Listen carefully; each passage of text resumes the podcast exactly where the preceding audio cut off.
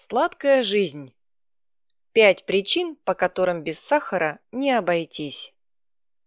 Несмотря на бесконечные предупреждения диетологов о вреде сладкого, ученым еще не удалось найти или создать вещество, способное полноценно заменить сахар. Между тем, сахар нужен не только для того, чтобы просто придавать еде сладкий вкус. Об уникальных и незаменимых свойствах этого продукта рассказали ученые из Университета Миннесоты в США. Первая причина – аромат и баланс вкуса. Способность сахара делать пищу сладкой первой приходит на ум. Действительно, это самая явная функция сахара.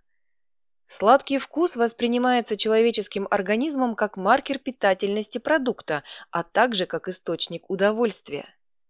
Согласно исследованиям, предпочтение сладкого вкуса врожденное и развивалось в процессе эволюции у животных и людей. Из-за этого они выбирали более калорийную и менее токсичную еду. Именно предпочтение сладкого вкуса обеспечивает младенцам возможность принимать их первую пищу – материнское молоко. Известно, что в грудном молоке содержится 2,12 грамма сахара на примерно 30 граммов. Таким образом, особенности восприятия вкусов помогают людям и животным выживать. Помимо этого, сахар помогает сделать продукты более привлекательными для потребителей. Например, дети охотнее пьют шоколадное молоко, в то время как само молоко является источником кальция, калия и витамина D. Сахар, усиливая вкус, помогает почувствовать его и пожилым людям, у которых эта способность притупляется с возрастом. Сделать пищу вкуснее сахар может не только сам по себе. Реагируя с различными ингредиентами, он усиливает или ослабляет вкус исходных продуктов.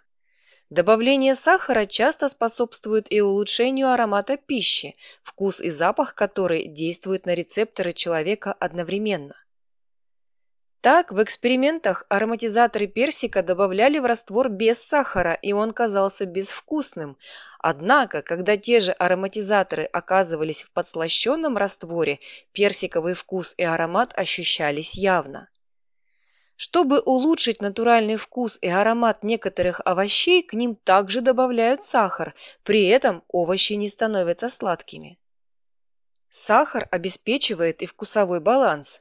Так он уравновешивает сладость и кислотность в напитках, соусах и консервах, изготовленных из фруктов. В мороженое с пониженным содержанием жира сахар добавляют, чтобы получить более сбалансированный вкус. Также сахар уравновешивает горечь какао в шоколаде. Вторая причина – золотистый цвет и аппетитная корочка. Хлеб с хрустящей корочкой, карамельный сироп, стейк, как на картинке – все это получается таким красивым и вкусным благодаря реакции Майера и карамелизации, которые обеспечивают нужный цвет и аромат. Карамелизация происходит при нагревании сахаров выше точки плавления, в результате чего они разрушаются.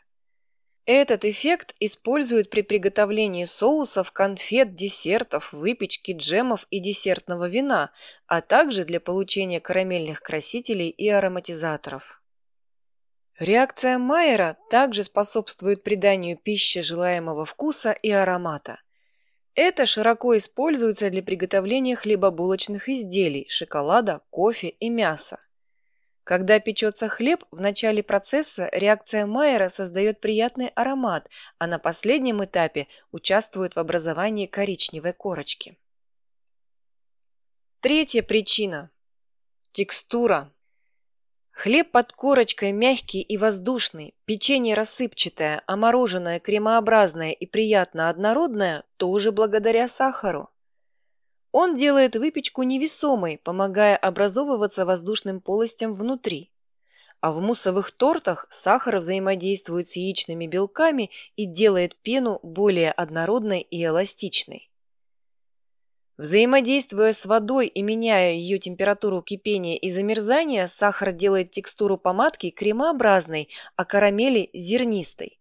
Он влияет и на процесс кристаллизации жидкости при производстве мороженого и других холодных десертов. При приготовлении последних сахар, снижая температуру замерзания, обеспечивает гладкую текстуру десерта. За счет высокой растворимости сахар улучшает вкус многих напитков. Незаменим он и при производстве джемов и желе. Только в присутствии сахара и кислоты, содержащейся во фруктах пектин, образует гель. Четвертая причина – брожение. Трудно представить себе рацион современного человека без хлеба и молочных продуктов, а застолье во многих странах без вина и квашеной капусты. В свою очередь, эти и многие другие продукты питания и напитки изготовлены путем ферментации или брожения. Сам этот процесс обеспечивают молочно-кислые бактерии, питающиеся углеводами, в том числе сахаром. Эти бактерии, одни из самых древних, сыграли внушительную роль в истории кулинарии. И именно они позволили увеличить срок хранения молока. Молочно-кислые бактерии, использующие молочный сахар, лактозу, производят вещества, определяющие вкус, аромат и консистенцию таких продуктов, как сметана, йогурт и сыры. За счет брожения поднимается дрожжевое тесто и, как следствие, увеличивается в размерах выпечка на дрожжах. Пятая причина. Хранение.